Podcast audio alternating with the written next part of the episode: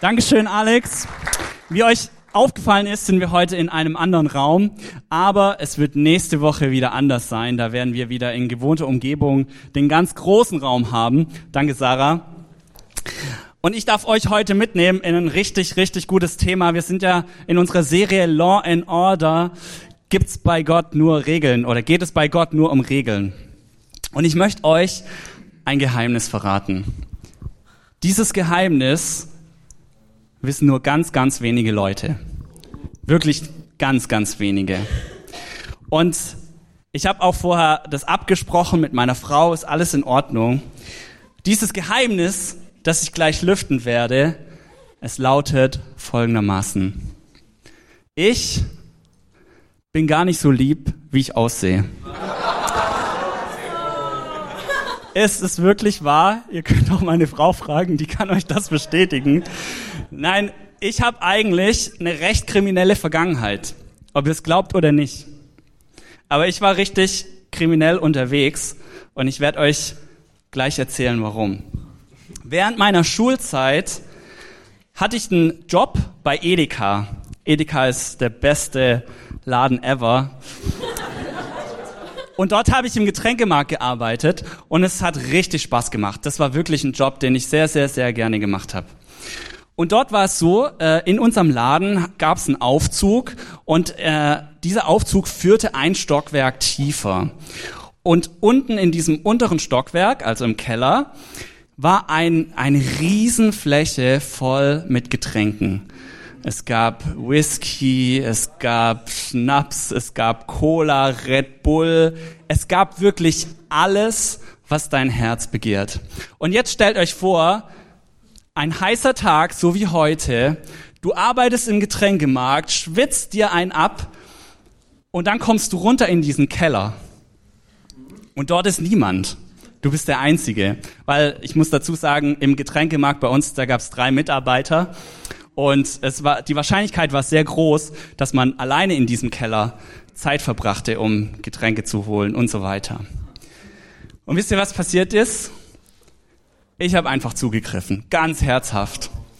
Ich habe angefangen, die verschiedensten Sorten auszuprobieren, einfach das zu nehmen, was mir gerade Spaß macht. Außer Alkohol, das habe ich nicht gemacht, weil die Schwelle war mir zu hoch. Ich dachte, wenn das jemand rauskriegt, dann bin ich sofort weg. Aber, ja, bevor Kevin Scheel, ich weiß nicht, ob Kevin gerade hier ist, bevor der mich jetzt gleich verhaftet und abführt, lasst mich erst kurz die Predigt äh, zu Ende bringen und dann dürft ihr mich steinigen. Ich erzähle euch noch ein Geheimnis. Auch das kennen nur sehr, sehr wenige Leute. Auch das hat wieder mit meiner kriminellen Vergangenheit zu tun. Ich habe nämlich richtig viel im Internet runtergeladen. Filme, Musik, Bücher kann man auch runterladen, ja, da gibt's gute Sachen. Software, richtig teure Sachen. Und zwar überhaupt kein Problem. Wenn man weiß, wo und wie das geht, es geht ganz schnell. Aber ähm, ja, damals gab's kein Netflix, damals gab es kein Amazon Prime, kein iTunes. Ich bin 34 Jahre, ich sag's mal kurz dazu. Aber es gab damals DVDs. So eine DVD hat ungefähr 15 Euro gekostet, je nachdem, was für einen Film man gekauft hat. Und äh, ich dachte mir, ich gebe doch keine 15 Euro für eine DVD aus, bin doch nicht blöd. Für einen Film, den ich einmal anschaue, dann äh, lade ich mir das lieber runter. Und dann ist Folgendes passiert. Eines Morgens gehe ich runter, ich habe alleine gewohnt, hatte eine Einzimmerwohnung, bin runter an den Briefkasten, mach den Briefkasten auf und da war so ein großer Kuvert drin, so DIN A4. Und ich mache diesen DIN A4 Kuvert auf, hol ihn raus und dann stand ganz oben auf dem Briefkopf Anwaltskanzlei Waldorf Frommer. Oh, ich sag euch, ich hatte noch nie in irgendeiner Art und Weise mit der Polizei oder mit Anwälten zu tun und mein Herz hat richtig geklopft. Ich hatte richtig Muffensausen. Ich wusste nicht, wie geht es jetzt aus, was muss ich tun, habe mich dann informiert im Internet, habe einen Anwalt gefunden, der sich da auf File-Sharing spezialisiert hat. Den habe ich dann angerufen, er sagte mir, alles kein Problem, Herr Gassmann, Wir unterzeichnen einfach eine Unterlassungserklärung und dann ist die Sache erstmal vom Tisch. Dachte ich, okay, gut, machen wir, kein Problem. Ha, Pustekuchen. War leider nicht so. Letztes Jahr habe ich wieder ein Schreiben vom Anwalt bekommen. Und da stand drin, es gab ein neues Gerichtsurteil, ähm, äh, ein Präzedenzfall, wo das Gericht entschieden hat, dass diese Ansprüche nicht nach drei Jahren äh, ver verjähren, sondern erst nach zehn Jahren. Und mein Anspruch war noch nicht verjährt. Die zehn Jahresfrist war noch nicht dabei. Also stand da drin, bitte zahlen. Und zwar richtig heftig. Und ich gehe zu meiner Frau, die hat es natürlich nicht so gut gefunden. Ja, sie war nicht so sehr begeistert. Aber ich muss dir das, ich muss dir das gestehen. Ich habe ja zwar gesagt, dass ich das damals gemacht habe, aber dass es durch ist, bin ich davon ausgegangen. Aber ähm, dann war es so, dass es, ja, dass ich jetzt trotzdem mit dieser Forderung konfrontiert war. Und klar, wir haben eine gemeinsame Lösung gefunden, haben wieder einen Anwalt eingeschaltet, haben mit dem dann äh, eine, uns eine Strategie überlegt. Ich mach's ganz kurz. Das Ende vom Lied ist, ich bin aus der Nummer rausgekommen, aber ich musste circa 1000 Euro äh, hinlegen für eine, für eine CD, die ich runtergeladen hatte. Das war richtig heftig. Also nicht allein die Strafe, sondern mit Anwaltskosten und, und, und, was da halt so alles anfällt. Ne? So, jetzt kennt ihr mich ein bisschen besser. Heute geht es um das achte Gebot in unserer Serie. Und in dieser Serie ähm, haben wir schon einiges gehört und heute geht es darum, du sollst nicht stehlen. Zu stehlen und auch bestohlen zu werden, ist keine schöne Sache. Vor allem dann, wenn man erwischt wird. In jedem Fall entsteht irgendwo ein Schaden, richtig? Und dieser Schaden muss irgendwie beglichen werden. Und manchmal ist das höher, manchmal ist es ähm, etwas günstiger. Im Wörterbuch habe ich mal nachgeschaut, äh, zu stehlen wird umschrieben mit, dass etwas, also äh, Dinge oder Sachen ähm, unerlaubterweise unheimlich an sich genommen werden. Und es gibt für das Wort stehlen unzählige Synonyme. Berauben, vereinnahmen, veruntreuen, entführen, wegnehmen, entwenden, unterschlagen. Also im Prinzip ganz viele Möglichkeiten, dieses Gebot zu brechen. Ja, ähm, möchte euch noch mal kurz eine Geschichte erzählen. Ein Mann geht in eine Bank und er schiebt einen Zettel so unter dem Tresen durch an die Kassiererin. Dann steht drauf: Das ist ein Überfall. Geben Sie mir Ihr gesamtes Geld. Und die Frau guckt diesen Mann an und sie sagt: Rücken Sie mal besser Ihre Krawatte zurecht, denn Sie werden hier auf Kamera aufgenommen. Was will ich damit sagen? Es gibt einen, der alles sieht, was wir tun. Und Gott ist es nicht egal, was wir tun und wie wir die Dinge tun, sondern er sieht alles und er merkt sich das auch. Der Titel meiner Predigt habe ich so umschrieben, und zwar, wie ich mit gutem Gewissen reich werden kann. Nicht reich unbedingt im Sinne von äh, richtig viel Geld scheffeln, sondern wie mein Leben gedeihen und aufblühen kann, wie es, wie es bereichert wird mit einem guten Gewissen. Lasst uns mal kurz falsche Wege anschauen, wie man sich bereichern kann. Und danach werde ich auf die positiven Seiten zurückkommen. In Sprüche Kapitel 16, Vers 11, das ist im Alten Testament, im ersten Teil der Bibel, da gibt es einen Bibelvers und der heißt, der Herr fordert Gerechtigkeit im geschäftlichen Umgang. Er setzt den Maßstab.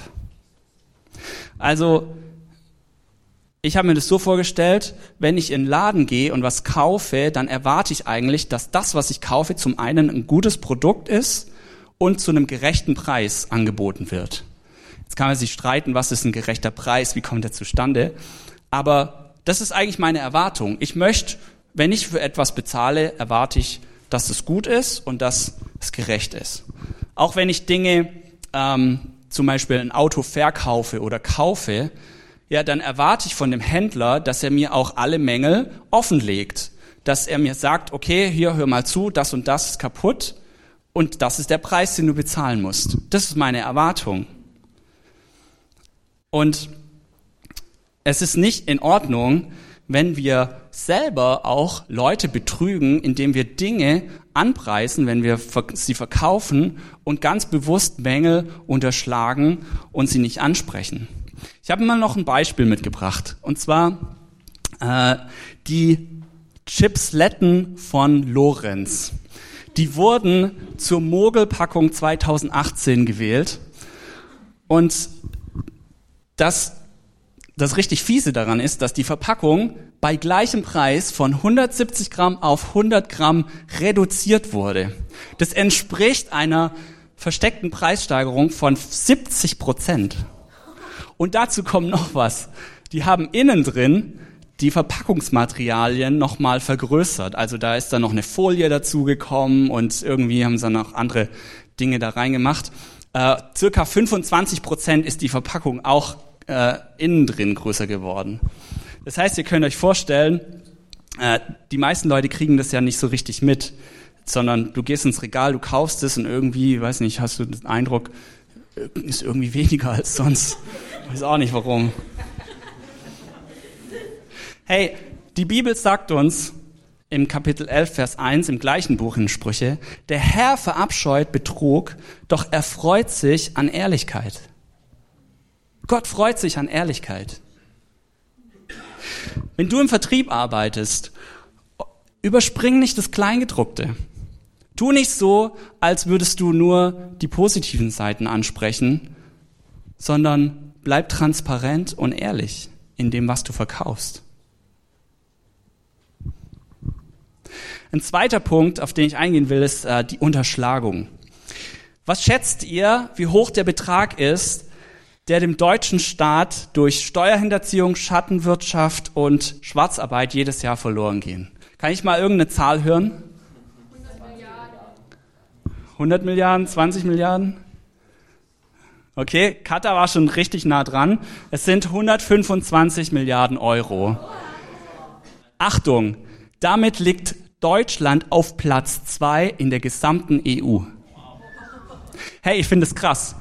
Viele Leute beschweren sich über die Politik, dass sie einfach äh, schlecht ist, dass sie mit dem Geld nicht gut wirtschaften, beschweren sich, dass das Geld nur für Ausländer ausgegeben wird, aber nicht für uns.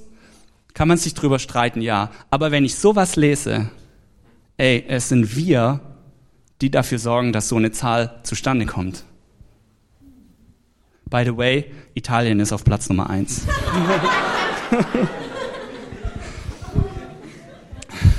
Vero ist nicht da. Meine Frau kommt aus Italien, deswegen darf ich das sagen. Ey, dieses Geld, wenn dieses Geld da wäre, hey, wir könnten es in die Pflege investieren. Gerade da, wo letztes Jahr so viel diskutiert wurde und wo ich auch Leute kenne, die kommen und sagen, da, uns fehlt Geld, uns fehlt Personal. Die Leute können nicht mehr richtig betreut werden. Was wäre wenn? Was wäre, wenn wir dieses Geld in die Pflege oder auch in anderen Bereichen einsetzen könnten? Allein dadurch, dass wir ehrlich bleiben in unserer Steuererklärung, in der Art und Weise, wie wir bei der Arbeit sind, äh, Schwarzarbeit vermeiden und, und, und. Das Finanzamt bekam mal einen Brief in dem es heißt, äh, liebe Beamte, ich habe Schwierigkeiten zu schlafen aufgrund meines Gewissens. Deshalb habe ich in den Brief 100 Euro hineingelegt. Sollte das meine Schlaflosigkeit nicht heilen, schicke ich euch den Rest.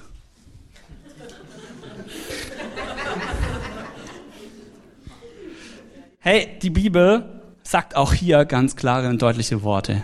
In Römer, das ist im zweiten Teil der Bibel, im sogenannten Neuen Testament, Kapitel 13, Vers 7, da steht, gebt jedem, was ihr ihm schuldig seid, bezahlt eure Steuern, genauso wie den Zoll und erweist allen Achtung und Ehre, denen dies zusteht. Das ist eine klare Ansage. Hey, dann gibt es einen Bereich zwischen Arbeitgebern und Arbeitnehmern. Auch dort läuft nicht alles gut ab.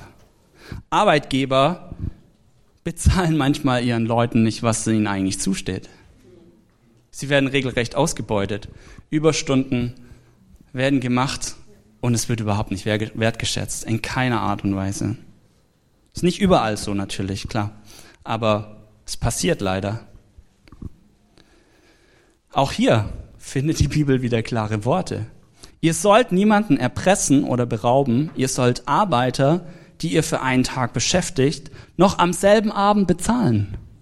Mit anderen Worten, bezahlt eure Angestellten rechtzeitig, nutzt niemanden aus, sondern behandle Menschen fair und gerecht in dem, was sie leisten. Aber die Bibel adressiert auch die Angestellten. Im Kolosserbrief, ist auch im zweiten Teil der Bibel, da spricht Paulus von den Sklaven. Und äh, manchmal fühlt es sich an, als ob wir Sklaven wären, wenn wir für Leute arbeiten. Aber ihr versteht, was ich meine. Hier werden zwar, hier wird das Wort Sklaven gebraucht, aber man kann auch ein Angestellter einsetzen. Dort heißt es, ihr, ihr Sklaven, gehorcht euren weltlichen Herren in allem, was ihr tut.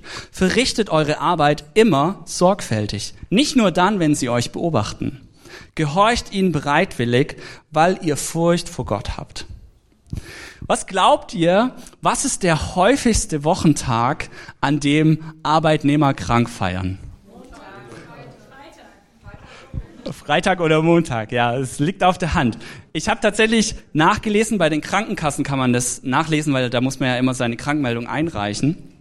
Es ist tatsächlich nicht der Montag, ist ein, äh, ein Mythos, aber der Freitag. Freitag ist der häufigste Tag.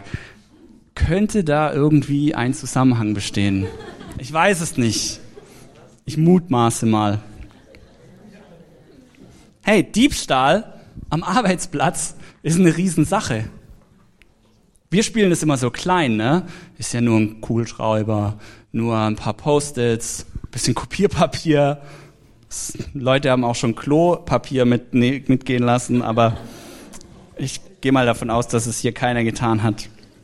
Es sind ja nur Kleinigkeiten. Hey, aber die Summe dieser Diebstähle, hey, da, da entsteht ein Riesenverlust. Das kann man nicht einfach mal so wegdiskutieren. Wenn du in einem Konzern arbeitest mit 20, 30.000 Mitarbeitern und jeder macht das Ding, hey, da entsteht ein Verlust in Millionenhöhe. Und das ist kein Witz mehr. Und selbst bei kleinen Diebstählen, und auch das gab es immer mal wieder in den Medien, selbst bei kleinen Diebstählen droht einem die sofortige Kündigung. Ich weiß nicht, ob ihr die Geschichte noch kennt mit der Kassiererin, die ja irgendwie ein paar Cent ähm, falsch abgerechnet hat. Die wurde fristlos gekündigt. Klar, es kommt auf den Chef drauf an und äh, ne, auch Arbeitsrecht und solche Geschichten, aber ey, das ist kein Witz. Da, ein, da ist ein riesen Vertrauensbruch da. Und damit muss man erstmal klarkommen. Ich will auch noch mal auf meine Zeit bei Edeka zurückkommen. Ich habe ja noch nicht aufgelöst, was dann passiert ist. Vielleicht wurde ich erwischt, vielleicht bin ich durchgekommen, weiß nicht. Ihr wisst es nicht, ich weiß es. Nein, es geschah Folgendes. Ich saß in einem Gottesdienst, so wie ihr heute. Und in diesem Gottesdienst, ich weiß nicht mehr genau, um was es ging, es war eine Predigt, ganz normal. Aber ich saß in diesem Gottesdienst und ich habe gespürt, du musst zu deiner Chefin gehen und du musst dir das beichten. Du musst es tun, sonst wird dein Gewissen, bleibt dein Gewissen so belastet. Und ich habe den Mut gefasst und habe es getan, bin am nächsten Tag zu Edeka gefahren. Ich musste nicht arbeiten, bin in das Büro meiner Chefin, habe gefragt, Frau so und so, hätten Sie fünf Minuten Zeit? Ich habe da was worüber ich gern mit Ihnen reden möchte. Und ihr könnt euch vorstellen, dass ich richtig Herzklopfen hatte, ähm, ziemlich nervös war und es war nicht so einfach. Also sie saß da vor mir und ich, ich sagte ihr, Frau so und so, gestern saß ich im Gottesdienst und es gibt da was, das ich Ihnen beichten muss. Ich habe das und das geklaut. Ich habe das und das verun äh, ja, einfach mitgehen lassen. Und es tut mir echt leid. Ich bin zu allem bereit. Ich werde es zurückzahlen. Ich werde auf Lohn verzichten. Und mir ist bewusst, das könnte heute mein letzter Tag sein. Und die Frau schaut mich an und sagt, es ist in Ordnung. Du kannst gehen. Ich bin dankbar, dass du es mir gesagt hast und ich bitte dich, dass du es nicht wieder tust. Hey, könnt ihr, das war, das war heftig. So eine Leichtigkeit in meinem Herzen habe ich schon lange nicht mehr gespürt. Und so eine Freude über die Reaktion von meiner Chefin. Und ich habe seitdem dann auch nicht mehr äh, im Getränkemarkt geklaut. Im Getränkemarkt. nein, nein, nein, nein. Ganz ruhig, ganz ruhig.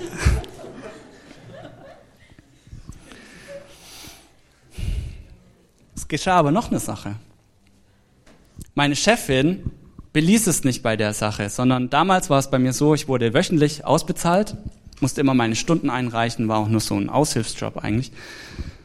Und immer wenn sie gesehen hat, dass die Woche hart war und dass ich viel geleistet habe, hat sie mich sogar noch extra bezahlt. Hat noch aufgerundet, hat mir noch extra Geld gegeben. Einfach aus Wertschätzung gegenüber. Und ich dachte so, krass, damit hätte ich jetzt nicht gerechnet. Klar, es war jetzt nicht, äh, ich habe jetzt nicht das Doppelte bekommen oder so, ne? aber allein die Geste, das war für mich unglaublich. Ich konnte es nicht so richtig greifen. Die Bibel schreibt auch wieder in Sprüche, Kapitel 11, Vers 1, der Herr verabscheut Betrug, doch er freut sich an Ehrlichkeit. Habe ich vorher schon mal vorgelesen. Es gibt aber noch einen anderen, eine andere Art von Diebstahl am Arbeitsplatz. Und das ist etwas, ich glaube, damit können wir uns alle identifizieren. Das ist die Arbeitszeit. Ey, zu spät kommen, zu früh nach Hause gehen, lange Schwätzchen, eine lange Kaffeepause, während der Arbeit rumsurfen bei Facebook, Flüge buchen, solche Dinge. Hey, da klauen wir dem Arbeitgeber unsere Arbeitszeit. Und wir erwarten noch, dass er uns gut bezahlt dafür. Es gibt echt viele Leute, die gehen mit dieser Mentalität rein, wie kann ich am wenigsten arbeiten und das meiste dabei rausholen. Das ist nicht in Ordnung. Es ist nicht in Ordnung. Jesus sagt in der Bergpredigt mal einen richtig guten und weißen Satz, den wir auch täglich auf unser Leben und auf all diese Situationen anwenden können. Matthäus 7, Vers 12. Geht so mit anderen um, wie die anderen mit euch umgehen sollen. So ein einfacher und weißer Satz, aber so schwer doch manchmal auch umzusetzen, weil wir oft nur an uns denken und von den anderen erwarten, ohne selber das zu geben, was wir eigentlich von anderen erwarten. Jetzt wollen wir anschauen, was sind aber gute Wege? Wie kann ich mit einem reinen Gewissen mein Leben bereichern? Wie kann ich reich werden mit einem reinen Gewissen? Was muss ich tun? Ich empfehle euch folgende Prinzipien. Auch hier schreibt die Bibel wieder Dinge dazu. Das erste ist durch ehrliche Arbeit. In Kapitel 14, Vers 23 im Buch der Sprüche schreibt die Bibel, Arbeit bringt Gewinn, bloßes Gerede aber führt in die Armut. An anderer Stelle heißt es, wer ein Dieb ist, soll aufhören zu stehlen. Er soll seine Hände zu ehrlicher Arbeit gebrauchen und dann anderen, die in Not sind, großzügig geben. Hey, das ist mal eine ganz andere Einstellung. Eine ganz andere Sichtweise. Papst Johannes Paul II., ähm, er wurde mal in einem Interview gefragt, wie viele Leute arbeiten eigentlich im Vatikan statt? Er überlegt kurz und antwortet und sagt, ich denke so ungefähr die Hälfte.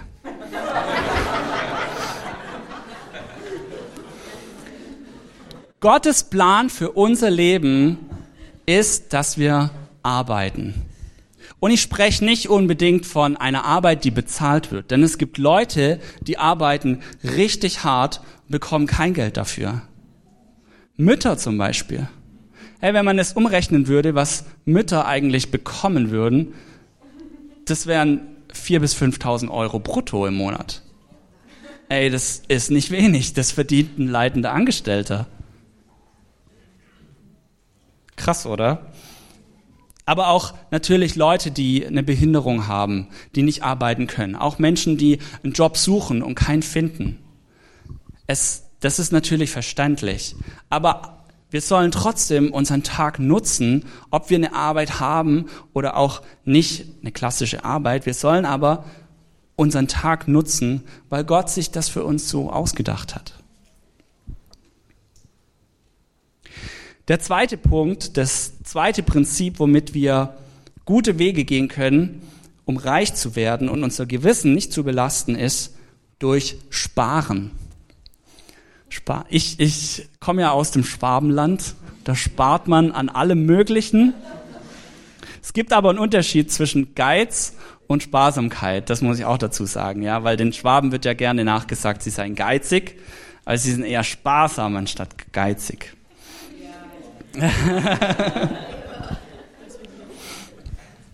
Die Bibel schreibt, gute Planung und harte Arbeit führen zu Wohlstand, wer aber überstürzt handelt, steht am Ende mit leeren Händen da.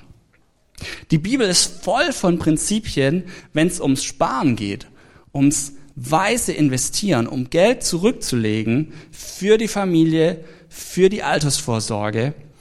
Und Jesus lobt sogar die Leute, die ihre Talente, ihr Geld gut investieren. Und zwar so, dass es sich vermehren. Wir haben, äh, ich wusste nicht, weiß nicht, ob ihr es wisst, aber wir haben ja eine Kleingruppe, die nennt sich Cash Group. Da geht es genau um solche Dinge. Genau. Altersvorsorge, Versicherungen, wie kann man mit den Finanzen gut umgehen. Wenn du Interesse hast, diesen Donnerstag 19 Uhr in der Clara Zetkin Straße, komm gerne vorbei. Aber in, diesem, in dieser Kleingruppe gibt es zwei Bücher, die wir so thematisch ähm, gebrauchen, um uns an den Themen entlang zu hangeln. Ähm, und diese Bücher möchte ich euch empfehlen. Ich habe es jetzt nicht auf dem Screen dabei und ich habe leider auch das Exemplar nicht dabei, aber könnt nachher auf mich zukommen. Und zwar das eine heißt Ein Leben voller Segen von Robert Morris. Und dort geht es in dem Buch darum, wie man mit seinen Finanzen gut umgehen kann. Was sind die biblischen Prinzipien? Wie hat sich Gott einen Umgang mit unseren Finanzen vorgestellt? Was ist das, was ähm, von der Bibel her greifbar und gut ist? Was wir praktisch mit unseren Finanzen leben können. Das andere Buch ist kein christliches Buch, sondern es ist einfach ein, äh, äh, ein Ratgeber von Dirk Müller. Ich weiß nicht, ob ihr den schon mal gehört habt. Der kommt manchmal hier, ja, ein Fan hier in der ersten Reihe. Sehr gut. Dirk Müller äh, wird öfter mal als Experte auf N24 äh, für wegen Aktien und sowas äh, herangezogen. Und er hat ein Buch geschrieben, das nennt sich Crashkurs. Und in dem Buch geht es einfach ganz praktisch darum, wie kann ich das tatsächlich äh, umsetzen? Was muss ich tun, um meine Finanzen in den Griff zu kriegen? Welche Versicherungen sind sinnvoll? Was lohnt sich heute als Altersvorsorge? Wo bekomme ich noch Zinsen? Ähm, wovor sollte ich mich äh, fernhalten? Also ganz, ganz praktisch. Und die zwei Bücher in der Kombination, sie haben mir sehr, sehr weitergeholfen und ich kann die sehr empfehlen und es ist auch was, womit wir unsere Gruppe, unsere Kleingruppe äh, daran strukturieren. Ein drittes Prinzip möchte ich euch auch nicht vorenthalten und dieses Prinzip ist Gebet. Gebet ist etwas, das wir ganz einfach einsetzen können. Und wisst ihr warum? Weil natürlich Gebet jetzt nicht irgendwie gebunden ist an irgendeinen Ort und eine Zeit und sonst irgendwie, sondern auch, weil Gott uns das zusagt. In Matthäus 7, Vers 11 steht, wenn ihr, die ihr Sünder seid, wisst, wie man seinen Kindern Gutes tut, wie viel mehr wird euer Vater im Himmel denen, die ihn darum bitten, Gutes tun? Hey, wir haben einen Gott, der interessiert sich für dich und mich. Wir haben einen Gott, der großzügig ist und dem es nicht egal ist, wie es uns geht. Und wir dürfen ihn bitten, wenn es Dinge gibt, die uns fehlen und die uns gut tun sollen. Vero und ich, meine Frau, Vero und ich, wir haben das schon häufiger erlebt. Viele von euch wissen ja, dass alle, die in der Connect-Kirche angestellt sind, jeder von uns hat einen Spenderkreis. Also wir werden nicht bezahlt von der Kirche selbst, sondern wir bringen alle selbst unsere Finanzen mit. Und einmal war es so, dass wir die Nachricht von einem unserer Spender bekommen haben und sie sagten uns, ja, wir ähm, möchten gerne in ein anderes Projekt äh, weiter investieren und wir würden eure Unterstützung mit dem nächsten Monat dann beenden. Und es war für uns jetzt kein Riesenproblem, hat auch kein Riesenloch in unseren Finanzen ausgelöst. Aber wir haben doch angefangen zu beten. Wir haben einfach gesagt, ja, wir können ja weiter beten, dass Gott uns neue Spender äh, schickt. Und das haben wir dann auch getan. Und einige Tage später saß ich so an einem Newsletter und habe so berichtet, was wir äh, für Arbeit tun, was hier passiert. Und ich habe den dann verschickt per E-Mail und ungefähr eine halbe Stunde später ruft mich ein Mann an, den wir gut kannten. Und es, wir haben so, ja, vielleicht 20 Minuten gesprochen. Und am Ende dieses Gesprächs stoppte er und sagte, Benny, es gibt noch eine Sache, die möchte ich gerne noch ansprechen. Ich möchte euch finanziell unterstützen. Und zwar hat dieser Mann gebetet, er hatte verschiedene Projekte und war sich nicht sicher, wohin soll er sein Geld geben. Und er erzählte mir dann, dass genau in dem Moment, in dem er sein Gebet beendet hatte, mein Newsletter per E-Mail bei ihm ankam. Und er, für ihn war das die Antwort. Und noch was, seine Spende war um ein Vielfaches höher als das, was die anderen Spender äh, ja, abgesagt haben. Richtig Hammer. Vero und ich, wir waren echt baff. Wir waren richtig krass. Hey, Gott antwortet und reagiert auf das, was wir mit ihm kommunizieren. Die Bibel sagt im Philippa, das ist wieder im zweiten Teil der Bibel, Philippa 4, Vers 19, mein Gott wird euch aus seinem Reichtum den wir in Christus Jesus haben, alles geben, was ihr braucht. Wisst ihr, Vero und ich, wir hatten beide Jobs. Vero hat auch gearbeitet, bevor unsere kleine Tochter kam. Wir haben beide gespart und wir haben beide gebetet. Und so ist auch unsere, unser finanzielles Polster immer mehr gewachsen. Und es ist jetzt nicht so, dass wir äh, das Gebet als Ersatz genommen hätten für unsere Arbeit und für äh, das Sparen, sondern wir haben das in, in dem ganzen Paket für uns in Anspruch genommen. Wir arbeiten, wir sparen und wir beten und unser Gewissen bleibt rein und unser Finanzpolster und unser Leben an sich ähm, erfährt eine Bereicherung auf eine gute Art und Weise. Das letzte Prinzip, das ich euch mitgeben will, ist das Geben. Es gibt einen Vers in der Bibel, äh, mehrere Verse, das ist ein ganzer Abschnitt, den möchte ich euch vorlesen. Denn es ist so, natürlich können wir, wenn, wenn es ums Stehlen geht, wir können uns äh, berauben, bestehlen, wir können den Arbeitgeber und viele andere Dinge, die damit verbunden sind. Aber wir können auch Gott bestehlen.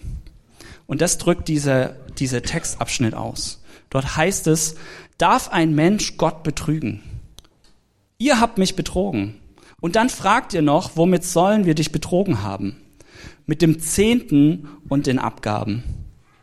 Ihr seid verflucht, denn das ganze Volk hat mich betrogen. Bringt den kompletten zehnten Teil eurer Ernte ins Vorratshaus, damit es in meinem Tempel genügend Nahrung gibt. Stellt mich doch damit auf die Probe, spricht der allmächtige Herr, ob ich nicht die Fenster des Himmels für euch öffnen und euch mit unzähligen Segnungen überschütten werde. Euretwegen werde ich den Fresser bedrohen, damit er euch nicht mehr um eure Ernte bringt und damit der Weinstock auf dem Feld wieder Früchte trägt, spricht der allmächtige Herr. Dann werden euch alle Völker beglückwünschen, denn euer Land wird ein Land sein, das Gott gefällt spricht der allmächtige Herr. Ich weiß, es ist vielleicht für manche ein sehr herausforderndes Thema, ähm, diese Zehnte. Ich möchte euch eine, kurz in die Geschichte mit hineinnehmen. Ein Mann sitzt am Flughafen und er wartet auf seinen Flug und er beschließt noch in einen Coffeeshop zu gehen und dort sich einen Kaffee und zehn Donuts zu holen, so kleine Mini-Donuts. Und ähm, er geht an die Kasse, bezahlt. Und weil dieser Laden so voll war, sucht er sich einen Platz, einen Tisch, an dem jemand anderes bereits saß. Und er fragt, kann ich mich dort hinsetzen? Ja, überhaupt kein Problem. Und er legt seine Sachen ab, legt seinen Kaffee ab, legt seine Jacke ab und setzt sich einfach so in den Stuhl und fängt an, seinen Kaffee zu trinken und seine Donuts zu essen. Und plötzlich beugt sich dieser andere Mann über den Tisch rüber, greift in seine Donutpackung, nimmt den Donut raus, beißt ab und lächelt ihn an. Der Mann denkt sich, was stimmt denn bei dem nicht? Warum, be warum bedient er sich eigentlich bei mir? Das geht doch nicht. Er hat aber ein bisschen Schiss, er reagiert nicht, ist eher so ein introvertierter Typ und denkt sich, ja, wer weiß, vielleicht kann er, vielleicht wird er gewalttätig. Was er tut ist, er zieht seine Donuts immer weiter an sich ran, dreht sich zur Seite, schlägt seine Zeitung auf und fängt an, diesen Mann zu ignorieren. Und sitzt einfach geradeaus. Holt sich wieder einen Donut, isst seine Donuts weiter. Der Mann gegenüber streckt sich wieder über diesen Tisch, holt sich einen Donut raus, beißt rein und lächelt ihn an. Innerlich denkt sich der Mann, ey, mir platzt jetzt gleich der Kragen. Was ist denn, ist die Welt noch in Ordnung? Was ist da los? Aber er reagiert wieder nicht. Nach kurzer Zeit steht dieser andere Mann auf, äh, geht zu seinem Flug und auch der Mann, der da saß, immer noch geschockt von diesem Erlebnis, guckt auf seine Uhr und denkt, ja, ich muss auch los, packt seine Sachen zusammen, beugt sich runter unter den Tisch, sieht seinen Koffer und sieht auf dem Koffer eine ganze Packung mit Donuts, auf der drauf stand, ein ganz lieber Gruß. Der Mann, von dem er dachte, er würde sich bereichern an seinen Donuts, hat seine eigenen Donuts ihm einfach geschenkt und dagelassen. Und er hat einfach die Donuts, die er hatte, diesem Mann gegeben. Was, was hat es mit dieser Geschichte auf sich? Worauf will ich hinaus? Wir haben einen Gott, von dem wir glauben, dass ihm alles gehört. Gott gehören alle Donuts. Und jeden Monat bekommen wir eine Packung Donuts. Bei jedem sind zehn Donuts drin. Manche sind ein bisschen mehr wert, manche sind ein bisschen weniger wert. Aber es sind immer zehn Donuts drin. Und Gott sagt, gib mir einen von deinen Donuts. Denn wenn wir das tun, wird aus diesem ganz normalen Donut ein von Gott gesegneter Donut. Und nicht nur dieser eine, sondern mit diesem Schritt, den wir tun, werden die anderen neun ebenso gesegnet. Und ich weiß, das geht uns genauso. Manchmal brauchen wir viel mehr als neun Donuts. Wir brauchen zehn, wir brauchen elf, zwölf Donuts, um durch den Monat zu kommen. Hey, aber Gott, er sagt, neun von mir gesegnete Donuts sind besser als zehn stinknormale Donuts. Und dann passiert Folgendes, dass obwohl wir scheinbar weniger Donuts haben, plötzlich diese Donuts sich vermehren. Oder Menschen kommen und uns den zehnten oder elften oder zwölften Donut schenken. Obwohl wir gar nichts dafür tun.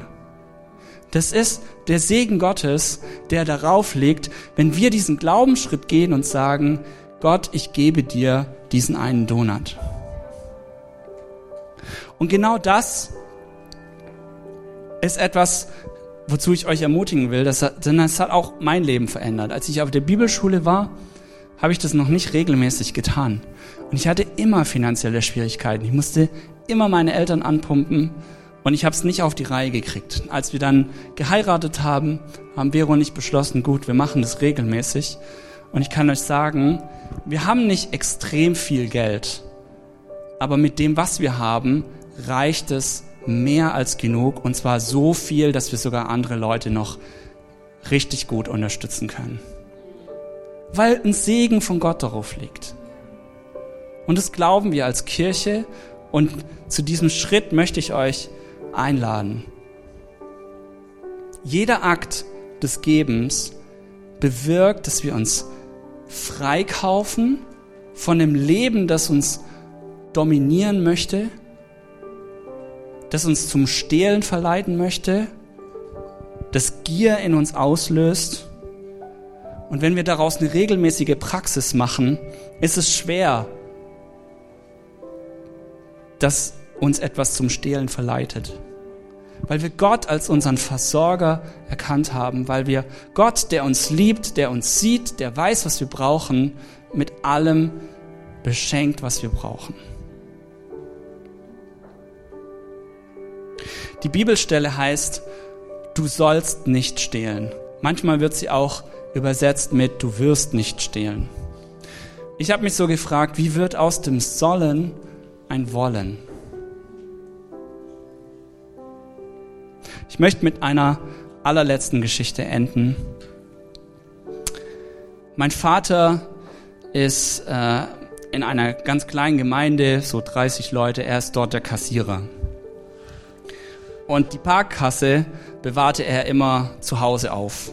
Er hat sie natürlich abgeschlossen, den Schlüssel versteckt, aber ja, ihr wisst, wie Kinder sind, die finden jedes Versteck. Und so haben wir auch diesen Schlüssel gefunden. Und ich habe diesen Schlüssel gefunden und immer wenn ich Lust auf irgendwas hatte, bin ich an die Kasse, habe Geld rausgeholt, habe mir das gekauft, was ich wollte. Meistens war es was zum Essen, aber das war mir damals sehr, sehr wichtig. Ja. Okay, ja. Entschuldigung. Hey, das ist gerade ein sehr tiefer Moment. Ja,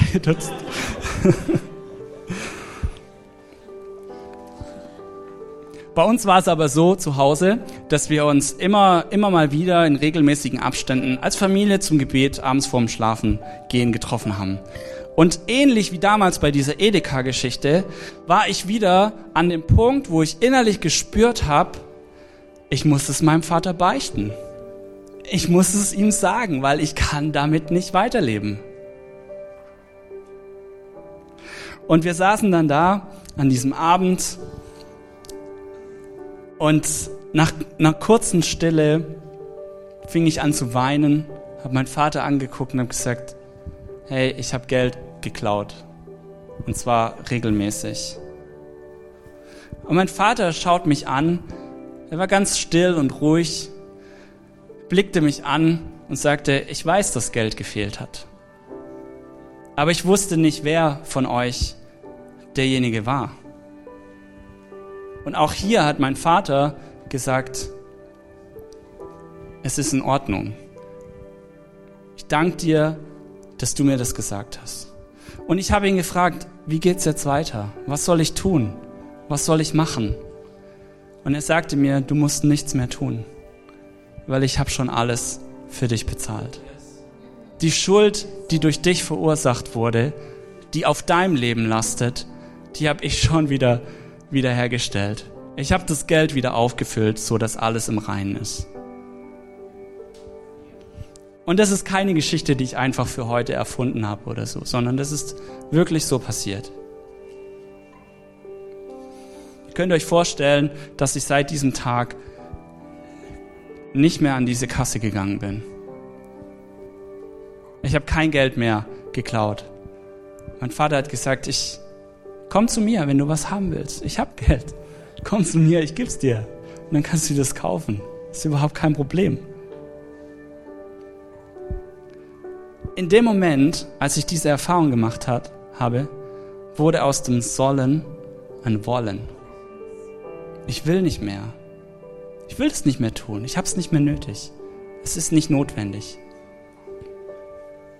Ich glaube, da, wo wir Gott, dem Vater, begegnen und die Schuld, die jeder von uns irgendwo hat, ob es jetzt mit Stehlen zu tun hat oder sonst irgendwelche Dinge, das weiß jeder von euch am besten. Aber dort, wo wir Gott, dem Vater, begegnen, da dürfen wir erwarten, dass Gott so reagiert, wie mein Vater damals reagiert hat. Wir lesen es in der Bibel, dass Gott die Welt so sehr geliebt hat, dass er seinen Sohn sogar dafür geopfert hat. Er war derjenige, der die Schuld, die auf deinem Konto ist, entstanden ist, er hat dafür bezahlt. Aus Liebe zu dir. Und nicht, weil er dich verurteilen will, sondern weil er eine Beziehung zu dir sucht. Und gerade dann, wenn wir diese Begegnung haben, bin ich zutiefst überzeugt, wird aus dem Sollen ein Wollen. Lasst uns einen Moment alle mal die Augen schließen und möchte euch bitten, dass keiner nach rechts oder links schaut, weil es ist echt ein privater Moment. Ich werde jetzt gleich von drei runterzählen und ja, wenn du merkst, Gott spricht jetzt gerade zu mir, da gibt es Dinge, wo bei mir Schuld entstanden ist und ich habe Herzklopfen oder sonst irgendwie was. Wenn du merkst, da ist eine Stimme, dann möchte ich dir Gelegenheit geben, einfach auf diese Stimme ganz bewusst zu reagieren, indem du bei eins an deinem Platz einfach deine Hand hebst. Drei. Gott liebt dich. Zwei. Gott ist dir näher, als du denkst, gerade jetzt. Eins. Heb jetzt deine Hand, wenn du deine Schuld bei Gott loswerden möchtest. Danke.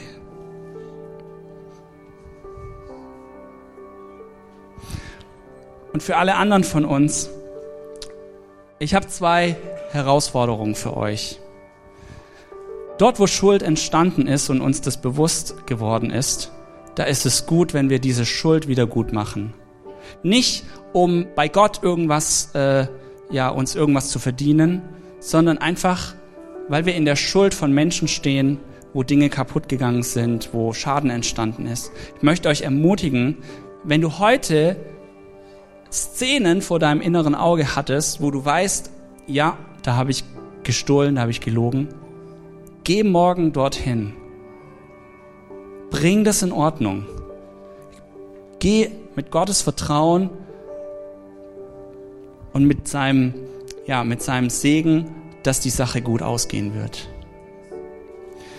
Und das Zweite ist, möchte ich einladen, einfach ähm, auch jetzt, wenn die Band nach vorne kommt und ein Lied spielt, hey, wenn du Gebet möchtest, Gebet für mehr Großzügigkeit in deinem Leben, wenn du auch diesen Schritt gehen möchtest, wo du sagst, Gott, ja, ich vertraue dir, dass du aus meinen neun Donuts richtig gute, gesegnete Donuts machst. Hey, dann möchte ich dich einladen, auf das Gebetsteam zuzugehen und für mehr Großzügigkeit zu beten. Amen.